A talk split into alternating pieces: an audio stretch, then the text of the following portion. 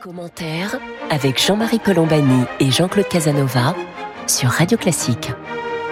Bonjour et bienvenue dans Commentaire. Jean-Claude Casanova et moi-même, nous sommes heureux de vous retrouver pour cette conversation hebdomadaire qui va naturellement une fois de plus porter sur la situation au cœur de l'Europe, sur la guerre déclenchée par la Russie contre l'Ukraine et évidemment ces différents développements. Nous serons aidés aujourd'hui pour euh, tenter de comprendre ce qui peut se passer euh, avec François Stom. François Stom qui a longtemps enseigné à la Sorbonne et qui est l'auteur d'un livre paru dès 2018 intitulé Comprendre le poutinisme et dont son plus récent livre qui date de l'an dernier s'intitule La marche à rebours aux éditions de presse de la Sorbonne. Bonjour François Stom. Bonjour. Merci d'être avec nous aujourd'hui.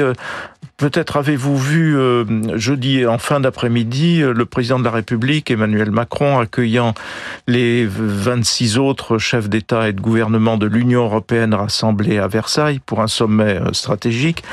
Peut-être l'avez-vous vu et entendu. Ce qui m'a frappé, c'est son la gravité de, de son de tout son être, de son attitude, et, sa, sa, déclaration disant qu'il était inquiet. Et cette inquiétude se lisait sur son visage. Donc, euh, on est parti pour euh, comme disent euh, certains observateurs, avec euh, Vladimir Poutine, il faut apprendre à penser l'impensable. Donc nous allons essayer de, de décrypter tout cela avec vous, François Stom. Peut-être euh, d'abord, pouvez-vous nous dire quel est l'état, si tant est qu'on puisse se l'approcher, de l'opinion de la Russie, des Russes, parce que le consensus qui est en train de s'installer un peu partout, c'est de considérer qu'on ne pourra guère sortir de cette situation que s'il y avait un mouvement à l'intérieur même de la Russie pour euh, euh, faire que les choses s'arrêtent, au moins que la, que la guerre s'arrête, qu'un cessez-le-feu soit proclamé.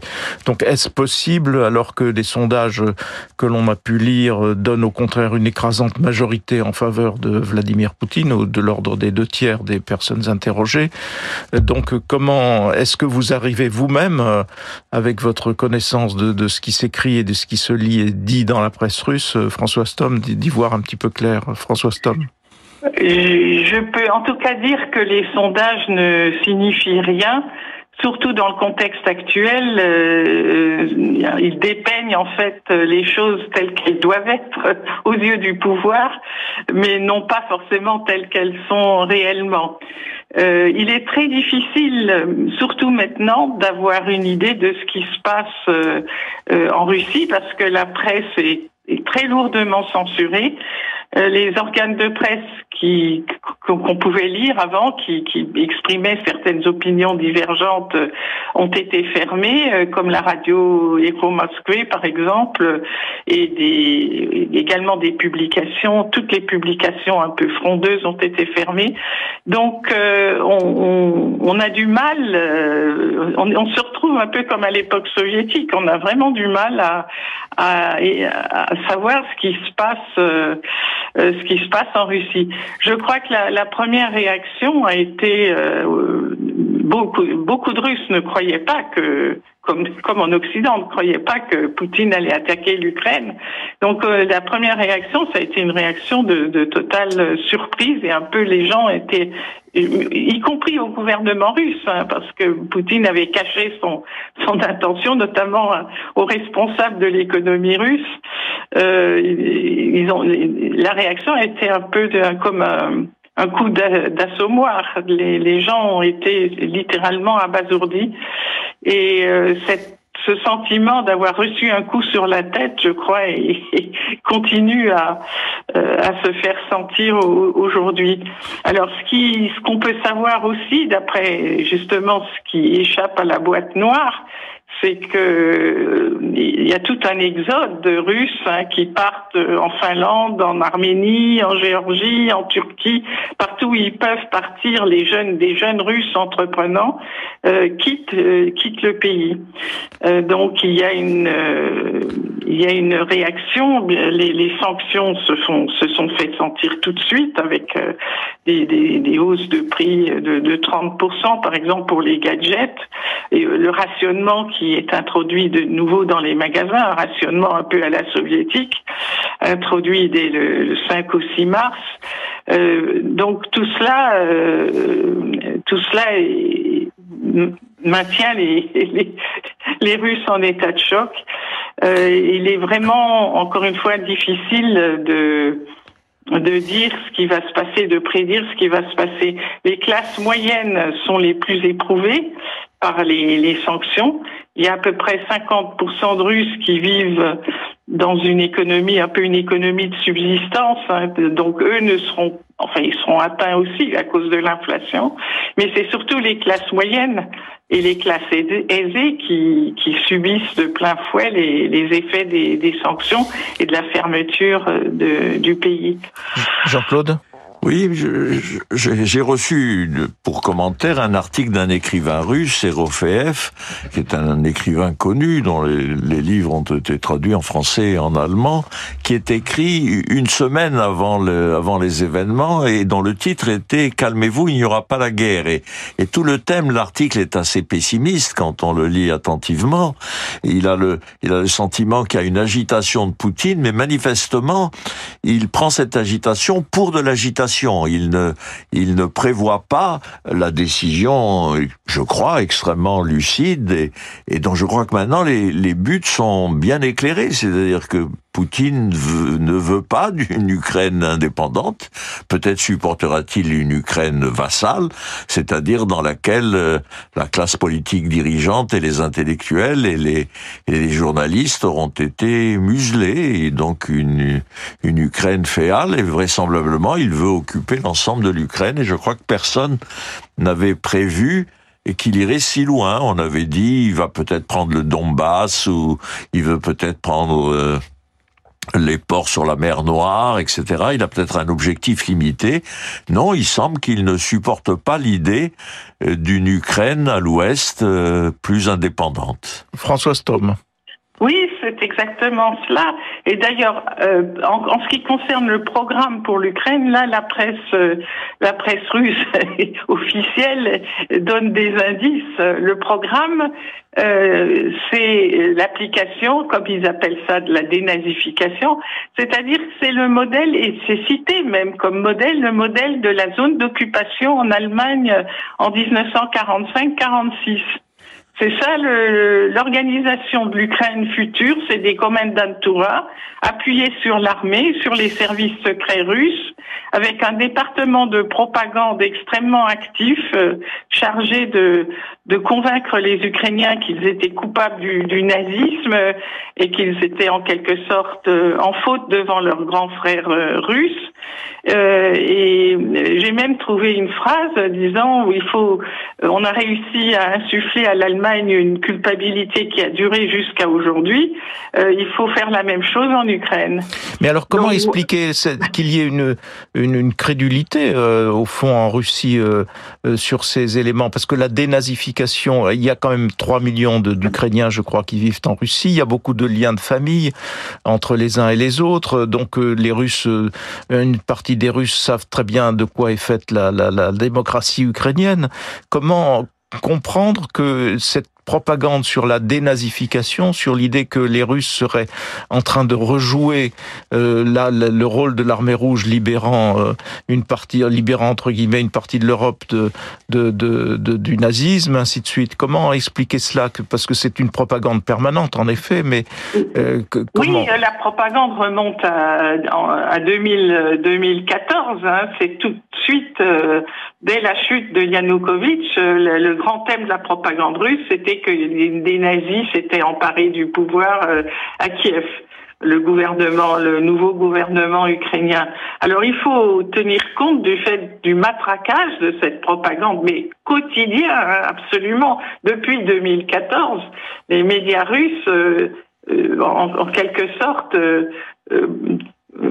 produisent de la haine, il n'y a pas d'autre mot, hein, ils irradient la haine contre l'Ukraine avec ces accusations de, de nazisme. C'est d'ailleurs comme ça qu'ils ont réussi à, soulever les, deux enclaves du, Donbass parce qu'ils ont convaincu la, la, population locale écoutait la télévision russe. On leur a dit les fascistes de Kiev viennent vous égorger et c'est comme ça qu'ils ont réussi à, détacher ces, deux enclaves.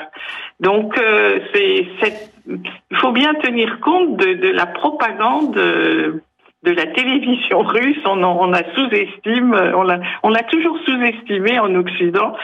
Et cette, cette, euh, ce lavage de cerveau qui a lieu depuis, depuis ben, près de 20 ans, hein, parce que la propagande est devenue très lourde à partir de 2000, 2002, 2003 déjà. 2004, c'est encore pire. Euh, depuis, depuis cette période, les Russes sont soumis à un lavage de cerveau. Alors certains ne regardent pas la télévision, les jeunes justement qui dépendaient de, qui, s'informaient par Internet. Mais maintenant, euh, les réseaux sociaux sont, sont strictement limités. Facebook est interdit, donc les sources alternatives ne, ne sont plus, plus disponibles pour les, même pour les jeunes Russes.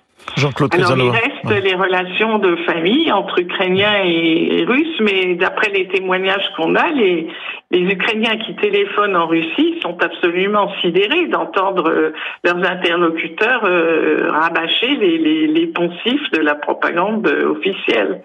Jean-Claude Oui, je, suis allé il y a peu d'années, il y a deux ou trois ans, à Saint-Pétersbourg, et ce qui m'avait frappé, c'est ce que dit François Stom, c'est-à-dire que les jeunes avaient tous euh, leur ordinateur, leur téléphone portable ou leurs iPads, et que manifestement, dans cette Russie de l'Ouest, la communication avec la presse occidentale est, est présente. Ce sont des gens qui vont faire des courses en Finlande, etc. Et donc il y a une partie de la Russie, vraisemblablement, qui vit, qui ce qui se passe, qui vit à l'heure occidentale, mais c'est certainement la frange ouest, et comme elle le dit, la, la, la frange ouest et la, et la Russie, les grandes villes occidentales et urbaines et éduquées. Mais dans le peuple russe, il y a sans doute le sentiment, d'ailleurs, en bavardant avec des Russes, je l'ai ressenti, selon le niveau d'éducation, euh, dans le peuple russe, on dit, bah, l'Ukraine, ça fait partie de la Russie. Et dès qu'on à quelqu'un d'un peu plus éduqué, il vous dit les Ukrainiens ceci, les Ukrainiens cela. Et je crois que Poutine euh, s'appuie là-dessus et surtout, je pense qu'il a eu le sentiment que d'un affaiblissement de, de l'Occident. Peut-être que d'ailleurs nous nous faisons des illusions sur le renforcement de l'Occident, mais il a dû, compte tenu de l'évolution américaine, du retrait Obama suivi du retrait euh, euh, Trump, il a eu le sentiment qu'au fond l'Occident n'interviendrait pas, que l'Europe était divisée, etc. Et il a pensé que c'était le moment favorable à cette offensive. Et maintenant qu'on regarde l'offensive, il est très difficile de penser que ce n'est pas une idée préméditée. Notamment, je crois que ceux qui disent euh, Poutine fait cela parce qu'on a menacé de l'intégration de l'Ukraine dans l'OTAN se trompe. Si, si Poutine avait comme seul objectif la non-appartenance de l'Ukraine à l'OTAN, il l'avait obtenu et il l'obtiendrait sans difficulté par une négociation. Ça veut dire qu'il a un objectif supplémentaire qui est l'asservissement de l'Ukraine et la non-démocratisation de l'Ukraine. La question, c'est pas tellement l'OTAN, euh, euh, il a attaqué l'Ukraine euh, d'ailleurs en, en, 2014, alors que le statut de neutralité, l'Ukraine avait à ce moment-là adopté un statut de neutralité. la question de l'OTAN n'était pas n'était pas actuelle et ça n'a pas empêché Poutine d'attaquer l'Ukraine et d'annexer la Crimée à ce moment-là. Question, à ce moment-là, c'était le. D'ailleurs, si on se rappelle, en 2014, c'était l'association euh, de de l'Ukraine avec l'Union européenne qui avait qui, qui avait provoqué le, la crise dans les relations entre l'Ukraine et, la Russie. Donc, le, donc euh, l'OTAN ce n'est qu'un prétexte et l'OTAN n'est pas pris au sérieux comme une menace euh, euh, militaire. Ça, ça je l'ai vu maintes fois dans les commentaires russes et on, ils comprenaient parfaitement que l'OTAN euh, surtout jusqu'à tout récemment, hein, l'OTAN avait une existence plutôt symbolique et pas, pas, pas militairement, pas tellement réelle. Euh, non, la question c'est qu'il ne supporte pas, euh, Poutine ne supporte pas qu'un pays libre, euh, que l'Ukraine devienne libre, qu'elle se tourne vers l'Europe et, c'est une question de, de civilisation. C'est un, c'est pas un problème géopolitique non plus. On se trompe quand on quand on met en avant la géopolitique. C'est vraiment un conflit de civilisation. L'Ukraine a fait un choix de civilisation et la Russie ne peut pas accepter ce, choix. C'est pour ça que le programme de Poutine pour l'Ukraine, euh, s'il arrive à, à la soumettre, c'est un programme de déseuropéisation. Jean-Marie Colombani et Jean-Claude Casanova sur Radio Classique. Vous écoutez donc Commentaire. Nous sommes en discussion avec François Stom, qui est spécialiste de la Russie, dont le précédent ouvrage s'appelle La marche à rebours, qui est paru en 2021 aux presses de la Sorbonne. Nous évoquions le, le, les objectifs de, Vladimir Poutine vis-à-vis -vis de l'Ukraine, mais euh, il faut aussi observer que dans l'inquiétude générale qui, existe aujourd'hui en Europe et notamment en France, mais pas seulement, il y a aussi le constat qu'il y a au fond quatre frontières euh, communes ou plus exactement, il y a quatre pays de l'Union européenne qui ont des frontières avec l'Ukraine. Et donc, euh, si l'Ukraine entre en résistance, si euh, une résistance s'organise euh, de, longue durée contre les, troupes russes, euh, la base arrière de ces résistances seront des pays de l'Union européenne. Donc, est-ce que par ce biais-là, on ne va pas être entraîné ou est-ce que Poutine ne saisira pas prétexte de cela pour intervenir ici ou là? Et à ce moment-là, on serait dans un cas de figure de conflagration euh, mondiale, même si euh, euh, Jean-Claude l'a rappelé tout à l'heure, euh, au, au, point de départ des démarches de Poutine, ce qui est frappant, c'est qu'il y a toujours un recul américain. Le recul américain sur la Syrie, malgré les demandes de François Hollande, a, a été aussitôt suivi par euh, l'intervention russe euh, dans ce pays et avec, oui, avec oui. un et, et là, de, de, la même façon le retrait d'Afghanistan. le, le, le, retrait d'Afghanistan les a convaincus. Voilà. De, de Kaboul. Hein. Exactement. La Kaboul. Ah, tout à fait. Qui a convaincu voilà. Poutine qui pouvait y aller. Et, et, et, de fait, et de fait, il n'y avait pas. D'ailleurs, moi, la question que je me suis posée, c'est de savoir si, euh, face à des services américains et des pouvoirs publics américains qui décrivaient ce qui allait se passer, dans l'intervalle entre le moment où les alertes ont été données et le déclenchement de la guerre par Vladimir Poutine, il aurait peut-être été euh, salutaire d'envoyer quelques troupes, même symboliques, à Kiev quelques troupes de l'OTAN symboliques à Kiev pour euh, empêcher cette, cette, ce n'est pas ce qui a été choisi par Biden qui a dit tout de suite non, non, il n'y aura pas de, de, de, véhicules armés ou de militaires euh, euh américains euh, en, en, Ukraine. Donc la dissuasion, évidemment, n'a pas, n'a pas fonctionné. Mais pour revenir à, à notre point de départ, François Stom, et à ce qui peut se passer en Russie même, il y a dans l'Obs de cette semaine un, formidable récit de l'écrivain Emmanuel Carrère qui revient de Russie et qui raconte ce qui se passe dans les milieux qui sont hostiles à la guerre, dans les milieux qui sont d'ailleurs aussi hostiles à Poutine et qui sont obligatoirement clandestins parce que il décrit la situation comme un, un retour à des mécanismes que la Russie a connus à l'ère soviétique. Est-ce que malgré tout, il y a à vos yeux, François Stom, une possibilité que ici ou là, ces élites euh, arrivent à trouver le chemin euh, pour euh, bah, se défaire de Vladimir Poutine ou faire en sorte que la population proteste de, façon telle qu'il soit obligé de, de, mettre un terme à cette, expédition, à cette sinistre expédition François Stom. Alors c'est un scénario qui est envisagé par euh, par pas mal de monde en Russie, notamment l'historien Andrei Zubov, euh, qui a écrit une excellente histoire de, de la Russie, de l'URSS. Euh, Zubov pense que les, les, élites vont vont se mettre d'accord pour pour éliminer euh, Vladimir Poutine, qui aura une révolution de palais, une situation finalement assez classique euh, en, en, Russie, une révolution de palais et, et, et Poutine sera mis à l'écart. Mais il y a aussi une deuxième, euh, un deuxième scénario qui est envisagé par beaucoup de gens aussi en Russie, qui est l'idée d'une trajectoire régressive qui, qui, se, qui, qui, se poursuivra, que la Russie va, va revenir, euh, va devenir une espèce de Corée du Nord euh, appuyée sur la Chine comme la Corée, euh, comme la Corée du Nord, et qu'elle euh, qu'elle va s'enfermer et, et, régresser et se dans un dans un monde un peu autarcique et c'est beaucoup de, Russes croient aussi à cette cette évolution là donc il y a ces deux possibilités euh, il m'est difficile de, trancher. Je pense l'histoire russe euh, inviterait à, envisager les deux. La révolution de Palais est tout à fait concevable, surtout une, des événements de type révolution de couleur que, que Poutine craint par-dessus tout, c'est-à-dire une fronde des élites qui s'appuierait sur le mécontentement des, masses. C'est le, ressort des fameuses révolutions de couleur qui a eu lieu, qui ont eu lieu notamment en Ukraine en 2004. Alors, ce scénario-là est tout à fait concevable en Russie. Euh, on ne peut pas imaginer que, que les, la forte inflation que connaît la Russie aujourd'hui ne, ne rende pas les gens euh, mécontents, même à, même à la base.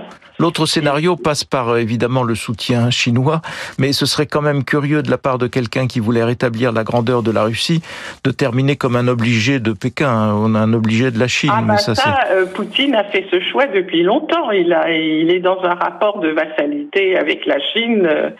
Euh, euh depuis depuis longtemps déjà. Il préfère euh, vendre par exemple son, son pétrole et son gaz à un dixième du prix euh, du prix qu'il qu'il obtenait des Européens.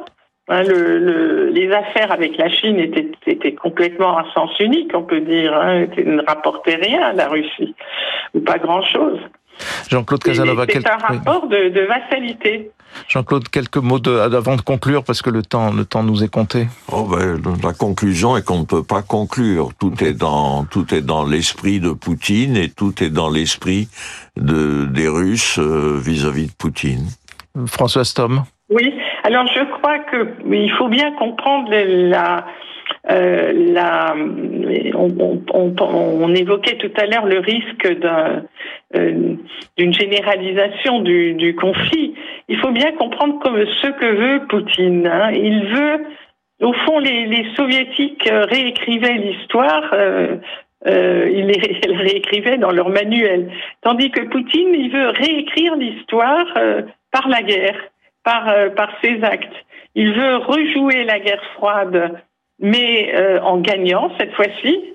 Et puis il voudrait rejouer aussi la grande guerre patriotique, euh, celle de, de, la deuxième guerre mondiale, euh, en, en, prenant la tête d'une lutte contre le fascisme. C'est pour ça que cette ce thème de la lutte contre les nazis de Kiev est tellement important pour, pour Poutine, c'est, que c'est un remake de la, dans son esprit de la Grande Guerre patriotique. Or, la Grande Guerre patriotique, elle est présentée comme une, une guerre de la Russie contre toute l'Europe complice avec euh, le nazisme. Et c'est exactement ce que dit la propagande russe aujourd'hui. C'est que les Européens sont n'ont pas été dénazifiés. Ils sont complices du nazisme ukrainien. Donc il faut dénazifier le reste de l'Europe. Jean-Claude Casanova, euh, un mot encore? Ben, Tout simplement, François Stom me fait penser à Marx. Et Poutine devrait relire Marx et il y verrait que ce qui a été joué une fois comme une tragédie, si on le rejoue une deuxième fois, c'est une triste comédie. Alors nous allons rester sur ces mots de... Ça. Mais pour l'instant, les Ukrainiens pour le moment, nous sommes ne, dans ne rient pas beaucoup. Voilà, nous sommes dans la tragédie. Merci beaucoup François Stom de nous avoir euh, accompagnés aujourd'hui. Je rappelle donc le titre de votre dernier ouvrage, c'est La marche à rebours aux éditions de la Sorbonne. Merci à vous de nous avoir accompagnés aujourd'hui. Merci à vous toutes et à vous tous de nous avoir prêté attention aujourd'hui. Jean-Claude Casanova et moi-même, nous vous donnons rendez-vous samedi prochain pour une autre édition de commentaires.